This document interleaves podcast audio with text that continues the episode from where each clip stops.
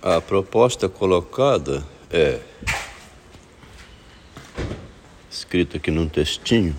Propósito do estudo do narcisismo é a tentativa de evitar cair no logro. É difícil, né? Mas a proposta é essa: no logro da palavra. O que exige saber ler um texto para não pagar mico, né? Muito embora está na estrutura da pessoa a dificuldade de compreender o texto. Está na estrutura dela. O sujeito, autor, esconde-se como objeto do texto. O texto não é somente objetivo, não. Foi criado por alguém. O texto é um objeto criado pelo autor que se oculta dentro do texto, fica escondido. O autor fica escondido tentando pegar, né? Capturar o leitor pelo convencimento. E o leitor pode vir a ser uma vítima do texto. Né? A palavra é como uma isca lançada para pegar o peixe que acredita nela. O eu da criança foi um dia esse peixe. O eu foi pescado, tornou-se um peixe, é depois facilmente pescado em um mar de peixes. Olha que interessante. Entrou para o cardume, né? No conto Anel de Polícrates, ele fala em termos de bacia de água. Vai ser mais uma gota dissolvida ali dentro. Credo, eu nunca imaginei que eu tinha sido um peixinho pescado e que tinha virado mais um peixe nesse oceano de peixes. Essa teoria parece uma psicose. Estão querendo enfiar ideias na minha cabeça eu não quero saber disso, eu estou fora. O cardume de peixes. O grupo de estudos sobre o narcisismo vai discutir o texto original de Ovídio, Narciso e Eco. O textinho foi distribuído. Então a ideia é ler no texto o que o Narciso quer dizer. Né? O que que o Narciso quer dizer com seu texto? Qual é o seu propósito? No grupo de estudos do narcisismo, uma pessoa entra criticando o estudo, ela critica o estudo do narcisismo. fica combatendo, criticando, dizendo que é um desvio, é uma fixação da pessoa que propõe o estudo, ficou agarrado como uma, um disco agarrado, fica combatendo dentro do grupo. E é, quer desqualificar o estudo. Dentro do grupo de estudo do narcisismo, como se devesse estudar outra coisa e não o narcisismo. Diz que é uma religião e se objetada alguma coisa ao que ela escreve, imediatamente diz que não pode ser contra, que não pode ter opinião diferente, que quer ser respeitada dentro do grupo de estudo do narcisismo, combate o estudo do narcisismo e quer ser respeitada. Não há problema nenhum em ser do contra estando dentro, né? mas teria que trazer algum argumento. E não só porque não gosta do estudo. Eu não gosto desse estudo. Não é suficiente esse argumento, né? Entrei num grupo de estudo de Bem-Vidas da linguística de Emeslev, que admite, né, assume a tese que tudo é imanente. Tem que concordar com essa ideia que tudo é imanente.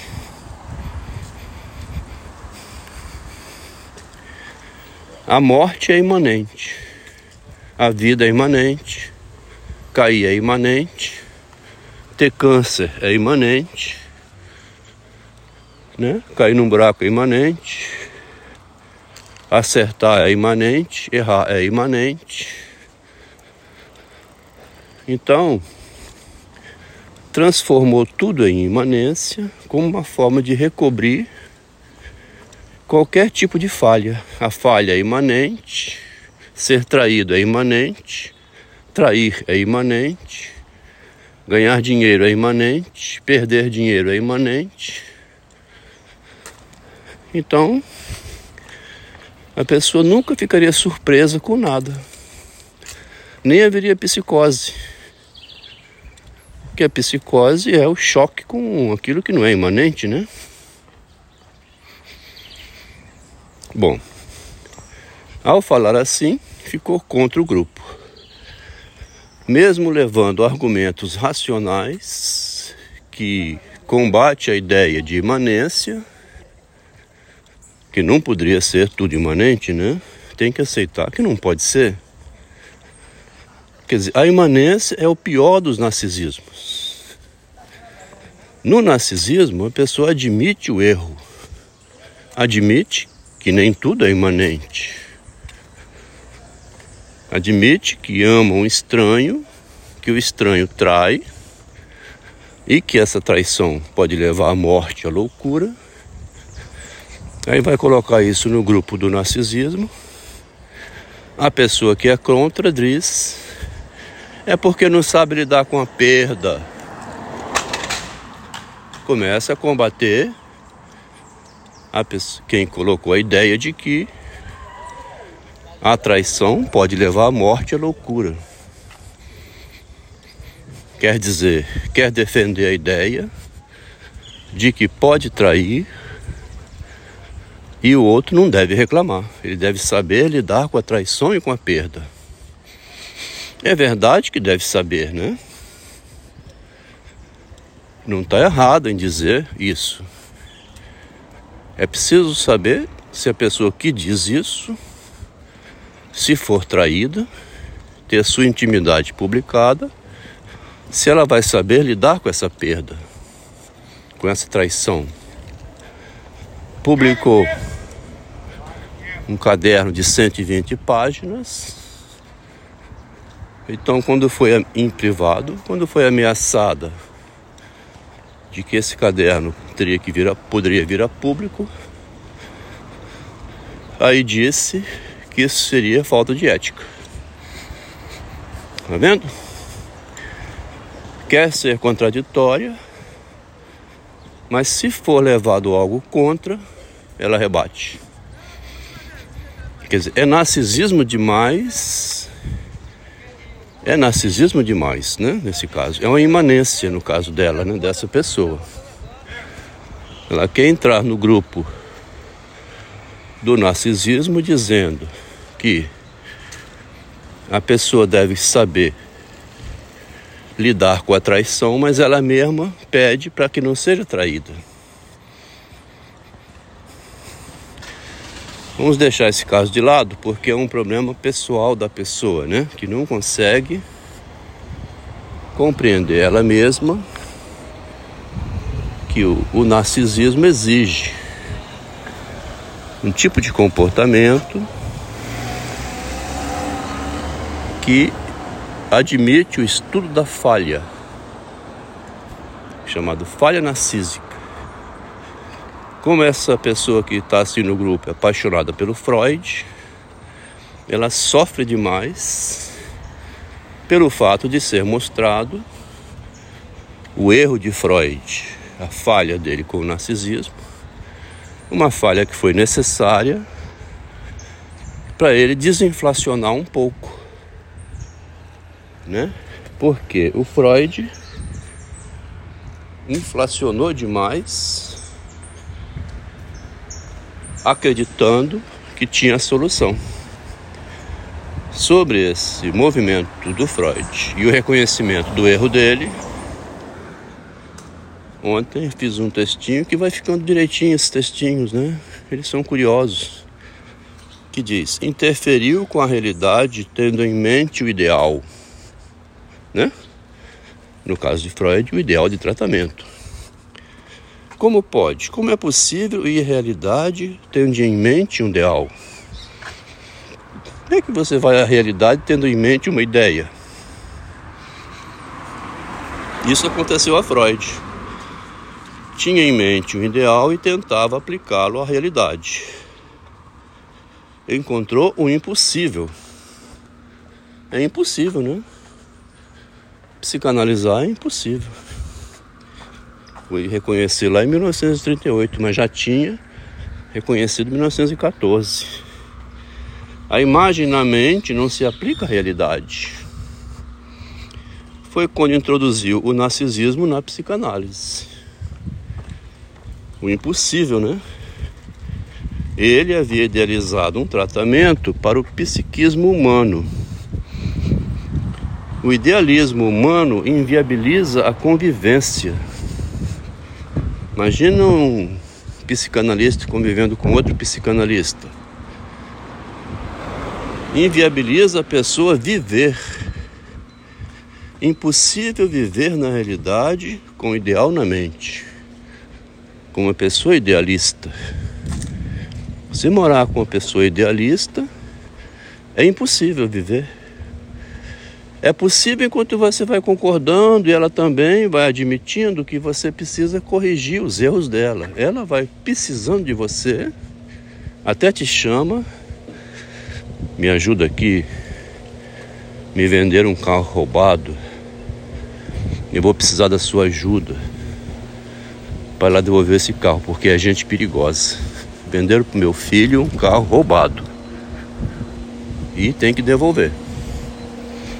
E eu queria que você fosse comigo, porque você é mais prático nessa parte de lidar com a realidade. É o meu homem. Eu preciso agora do meu homem. Todo o idealismo desmoronou, desceu para pedir ajuda ao machista, misógino, psicótico. Né? Meu marido psicótico. Eu preciso dele agora para enfrentar uma pessoa que me vendeu um carro roubado pro meu filho.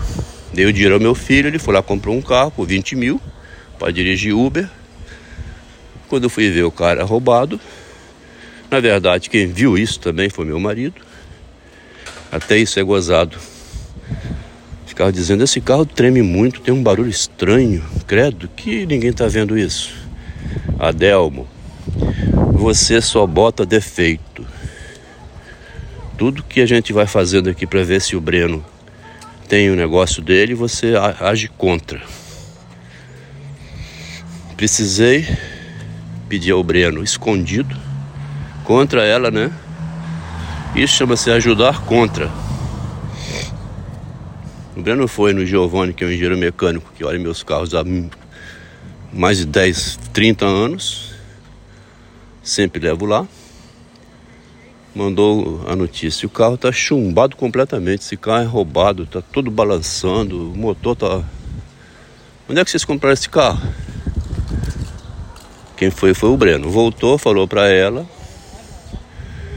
Precisa então um elemento de fora, tá vendo? A gente está estudando no Machado de Assis. Precisou de encontrar o Silvio Romero, né? Um homem da realidade que tudo era imaginário na literatura do Machado também. Ele teve que encontrar o real, né?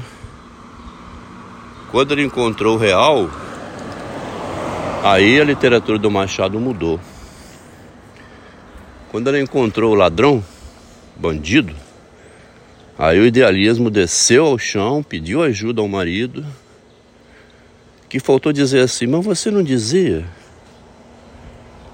que seu marido quer destruir, quer desvalorizar, quer humilhar, quer vilipendiar a mulher, derrubar a imagem dela?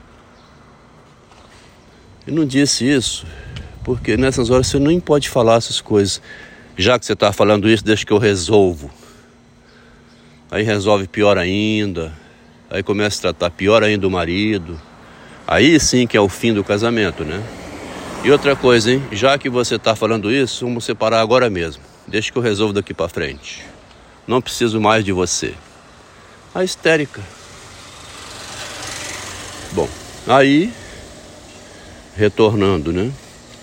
Se a gente não souber ler atrás do dito, por detrás do que ela mesma diz, do idealismo, que ela vem tentando empurrar a goela abaixo, mas na hora precisa de ajuda, como é que você vai conviver com uma pessoa idealista se ela também não rasga a calcinha dela, não se expõe, né? Não fica nua assim, desnudada? Como? Aí o textinho então que foi feito ontem, né? Muito interessante. Que inviabiliza a pessoa viver com o idealista. É impossível viver na realidade com o ideal na mente. O ideal de que o filho desse certo tinha que descer a realidade, não estava descendo, né? Porque dava errado o tempo todo. Não consegue impor a realidade o fato de que o Uber dá lucro. Isso foi lá no início, quando comprou um Uber, um carrinho de 20 mil. Depois ficou ainda dois anos com o Cobalt, tomando prejuízo direto. E o idealismo de vez em quando chamava o real, que é o marido, dizendo: Estou tomando prejuízo. Você não vai me ajudar, não? Nesse caso, o marido não ajudava, né? Ela queria que ele, ela queria que ele desse o dinheiro para continuar tomando prejuízo no Uber, sendo que desde o início tinha sido contra a ideia de botar o menino no Uber. A única coisa que ele fez aí, e nem devia ter feito, era mandar devolver o carro, que estava errado. Ia perder 20 mil se passasse mais alguns dias. Bom, então retornando aqui lá no início, se você entra na igreja, você tem que admitir o padre ali, né? Eu não vou entrar na igreja e começar a questionar a missa, eles vão me excluir da missa. Mandar embora. Você veio aqui na missa, rapaz, respeita, né? Lá na igreja é um lugar de fé, gente que sofre, né? Eu não vou, já sei a premissa. Agora, no ambiente acadêmico, onde tem a hipótese da imanência, a academia é ciência, você poder discutir. Eu nunca mais participei do grupo, porque não seria possível concordar que tudo é imanente. Eu mesmo saí do grupo. Não ia ficar no grupo criando um drama contra o grupo se, se não é imanente, né? As coisas não são imanentes. Um carro roubado vendido para uma mulher que quer botar o filho no Uber, isso não é imanente. O que tem de imanente aí é a força de um homem ajudar uma mulher para devolver o carro. Isso é imanente. Mas ela excluiu esse homem da vida dela, porque ela queria que tudo fosse imanente a ela. Tudo tem que ser imanente a mim. Se eu disser que está certo, está certo, mesmo estando errado. Agora, no grupo de estudo narcisismo, não é uma igreja. Você pode entrar e discordar. Agora, discordar que Freud errou contra o narcisismo é um absurdo. E querer impedir que discuta isso dentro do grupo de estudo narcisismo é outra, é uma psicose, né? A pessoa não está ali querendo ajudar em nada, ela só quer se exibir atrapalhando o estudo, né? Então, nesse caso, continua no grupo e aproveita o que ele tem de bom, porque tem muita coisa boa no grupo. Hoje vão discutir o livro de Ovídio, publicado no ano 8 depois de Cristo, Narciso e Eco, um dos mais belos da humanidade. Há dois mil anos sendo estudado e ainda não compreendido. Mais um texto que nós vamos atacar hoje para revelar o que tem por trás dele.